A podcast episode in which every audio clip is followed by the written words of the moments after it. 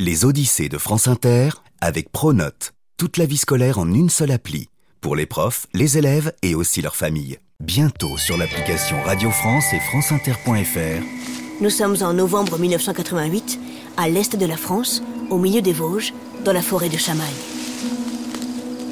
C'est la nuit. Autour de nous, sous les rayons de lune, des chênes, des hêtres, des sapins immenses relient la terre jusqu'au ciel. Ça sent les feuilles mouillées, la mousse et le froid. Le petit Vincent, 12 ans, tremble. Pour la première fois, il va pister seul des animaux.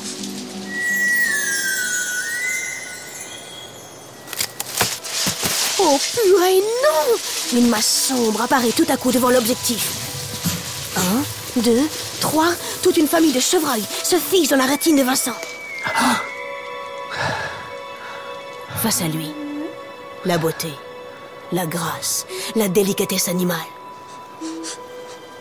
Tremblant de peur et d'émotion, l'enfant appuie sur l'appareil. La photo est prise. Bon, euh, elle sera floue, mais qu'importe. C'est là que tout commence. Vincent Munier est un poète de la nature. Dans l'Himalaya, au Japon ou bien dans les Pyrénées, il parcourt le monde sur la trace des animaux sauvages. Imaginez un monde fait de neige et de glace, balayé par le vent. Cette terre blanche, à l'extrême nord de notre planète, s'appelle l'Arctique. Là-bas, il fait moins 50. La vie humaine ne tient qu'à un fil. Pourtant, c'est bien là que nous nous rendons. Vincent Munier à la recherche du loup blanc de l'Arctique